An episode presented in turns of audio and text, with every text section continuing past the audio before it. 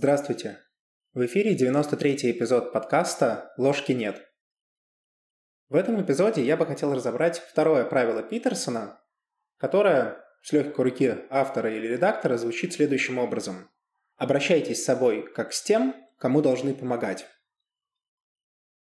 Как и в случае с первым правилом, мне кажется, что в этой главе автор говорит во многом о других вещах, Хотя, конечно, озвученный тезис непосредственно вытекает из них тоже. Честно говоря, для меня в этой истории так много важных идей, что не факт, что их стоило умещать в виде всего лишь одной мысли или одной главы. Однако давайте по порядку. Как и в случае с первым правилом, я предлагаю сначала разобраться в тех фундаментальных концепциях и символах, на которых основываются рассуждения – Глобально Питерсон говорит о двух ключевых символах и соответствующих им идеях – порядок и хаос. И тут нам нужно сделать небольшой экскурс в современный дискурс. Простите за некоторую тавтологию. Когда мы, а под мы здесь подразумеваю человечество в целом, вот, так вот, когда мы сейчас думаем о нашей реальности, о том мире, в котором мы живем, о нашем бытие, мы воспринимаем это сейчас крайне материалистично. Спасибо за это научному мировоззрению, которое развивалось очень активно со времен Декарта, Бекона и Ньютона. Именно это мировоззрение позволило разложить нам объективную реальность на фундаментальные составляющие – силы, частицы, фундаментальные законы природы. Однако человек – это несколько странное существо, которое, как замечают многие психологи, живет одновременно в нескольких реальностях. Мы все-таки не роботы и воспринимаем мир, преломляя через разные призмы, преломляя через призму наших органов чувств, нашего сознания и наработанных когнитивных схем, ну или попросту жизненного опыта.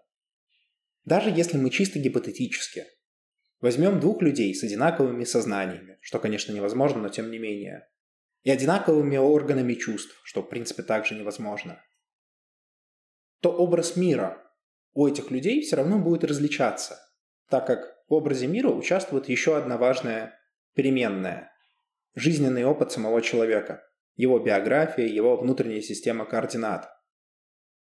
И вот весь фокус-то в том, что вот этот самый внутренний мир человека, он не особо-то и материалистичен – Собственно, он не мог стать таковым, потому что, ну, по сути, со времен Декарта прошло очень мало времени в масштабах эволюции. Почему я так привязался вот в самом начале этого эпизода к материалистическому мировоззрению? Ну, потому что, прежде всего, из, из такого взгляда на мир вытекает то, как мы этот мир воспринимаем. Известная психологическая истина говорит о том, что мы видим то, что хотим увидеть. И вот в случае материализма это означает, что люди начинают воспринимать реальность как место, где находятся объекты, как набор вещей. Все остальное выносится за скобку. Но, как справедливо замечает Питерсон, такой взгляд на мир не является единственным. Более того, глубоко внутри мы сами это прекрасно понимаем. Реальность – это не место нахождения вещей, а, цитирую, что-то близкое к истории или драме. Эта история или драма проживалась. Это был субъективный опыт. Она проявлялась от раза к разу в сознании каждого живого человека. И как бы тут не хотелось обратного с циентистом, человек – это такое существо, которое всегда ищет смысл в том, что с ним происходит. А смысл нельзя редуцировать до первичных элементов, которыми оперирует наука, до атомов или фундаментальных законов природы. И вот тут, собственно, возникает первый важный вопрос. А что, собственно, является первичным элементом для этой реальности, для реальности смыслов?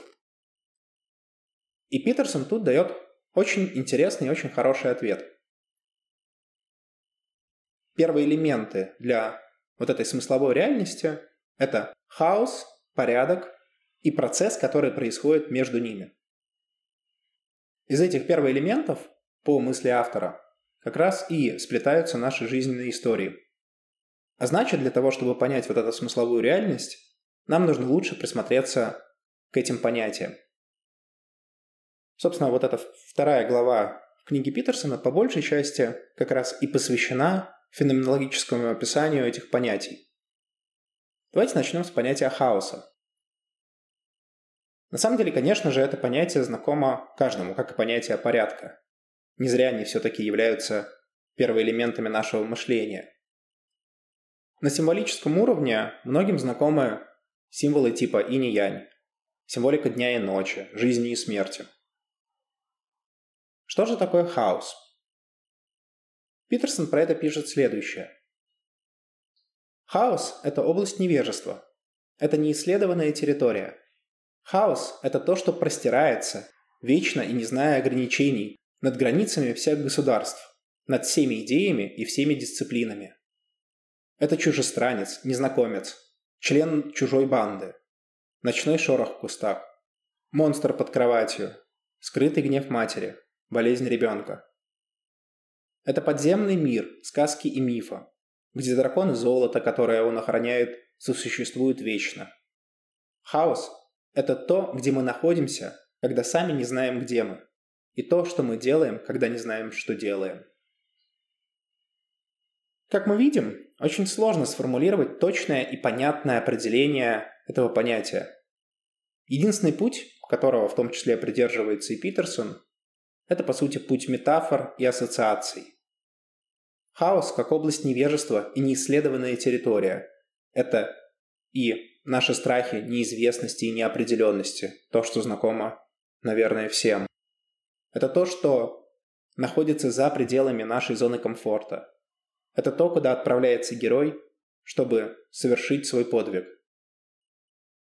Хаос – это кусок глины, бесформенный и необработанный.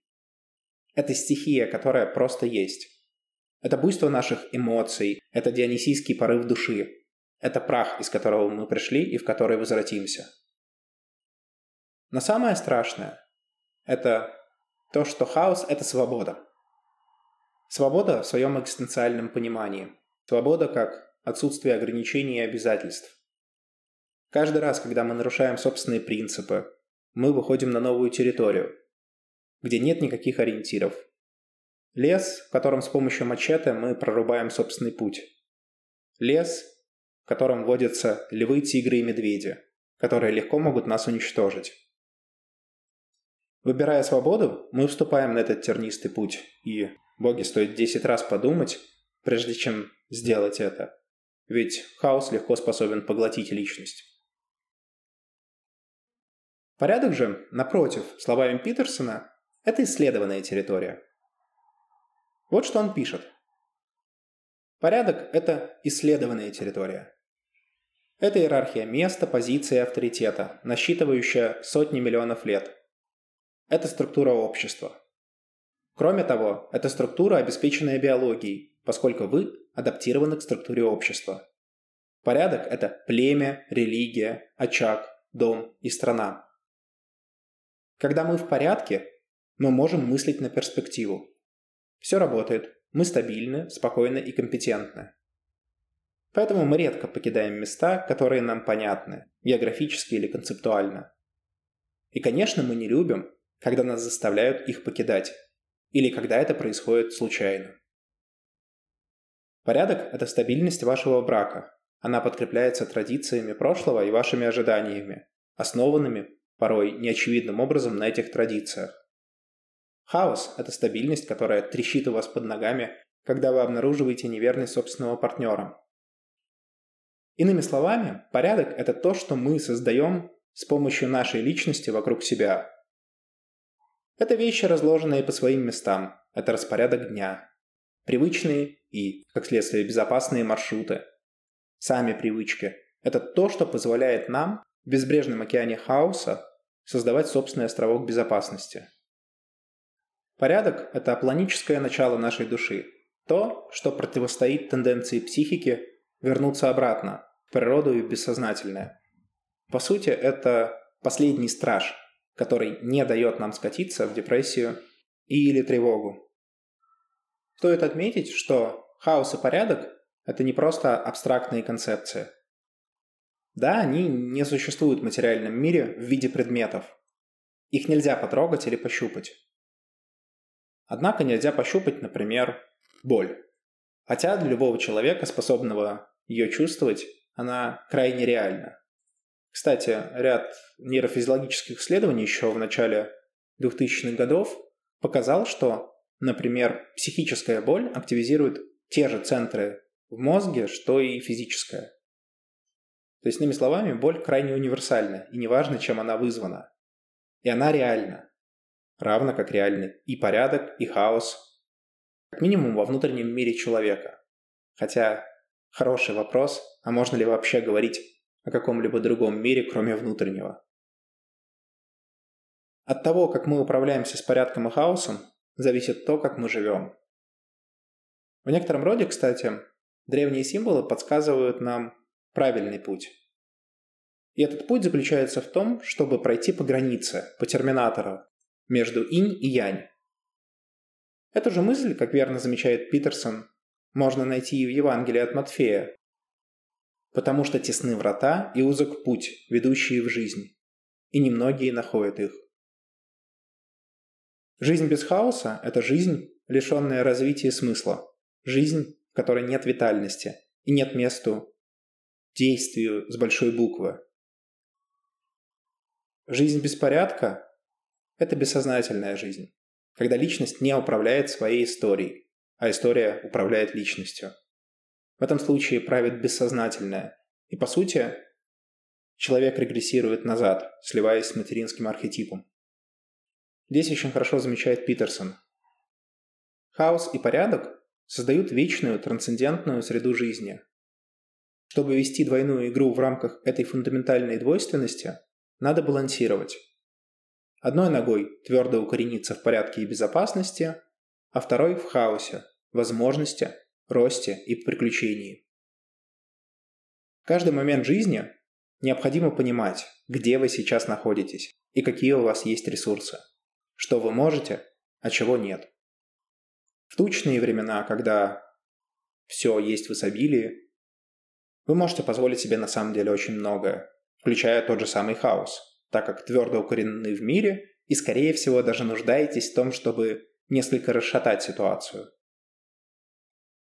Однако в тяжелые годы вам как никогда нужен порядок. Тот самый островок стабильности, та самая рэперная точка, на которую вы устойчиво встанете и сможете противостоять тому хаосу, интегрируя его и проживая, но не подавляя его и не будучи им захваченными.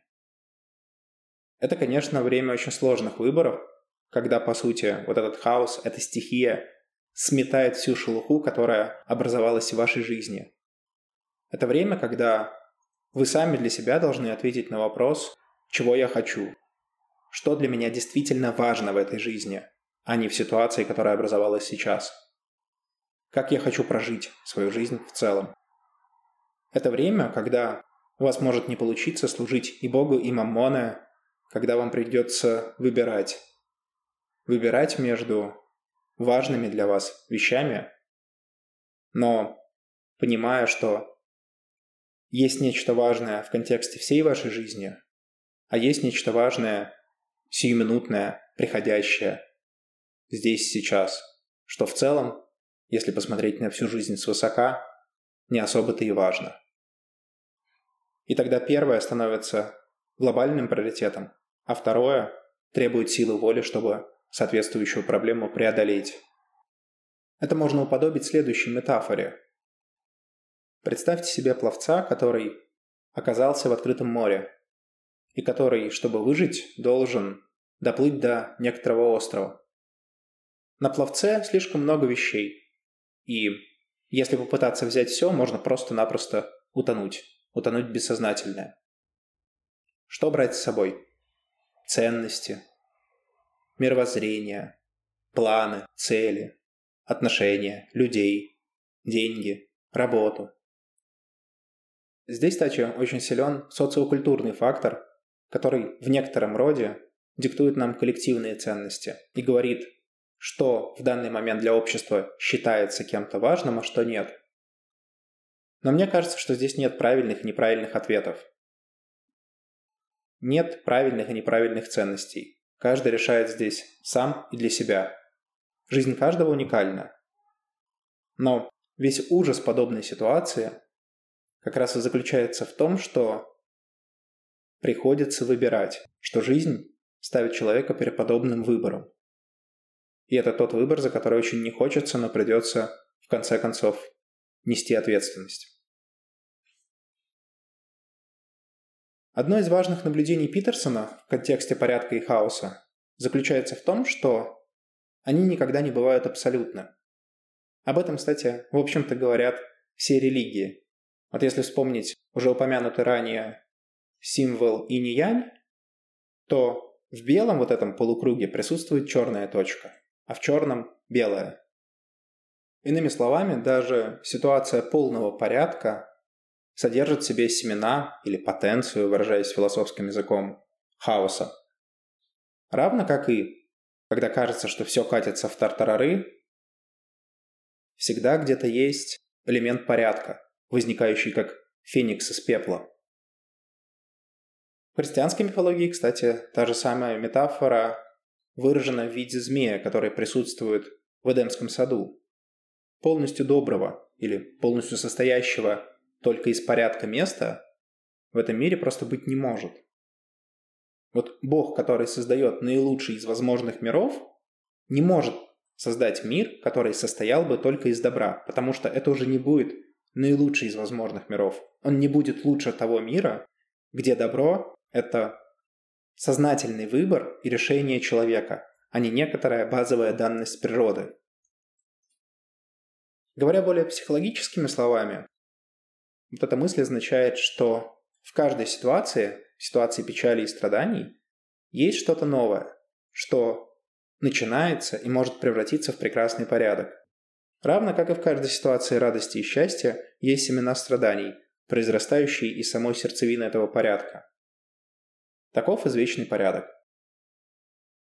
Завершить эту мысль я бы хотел словами Питерсона о том, что это означает на практическом уровне. Он пишет в контексте мифа о грехопадении. Пишет э, с точки зрения Бога, слова Бога.